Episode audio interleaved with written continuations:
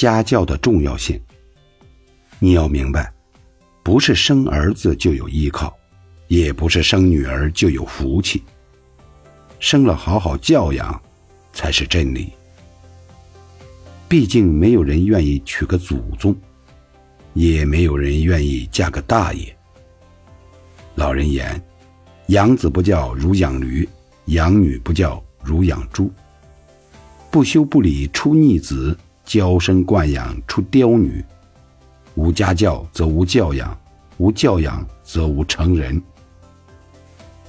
一个家庭留给孩子最好的家产，不是房子、车子和票子，而是良好的家风和家规。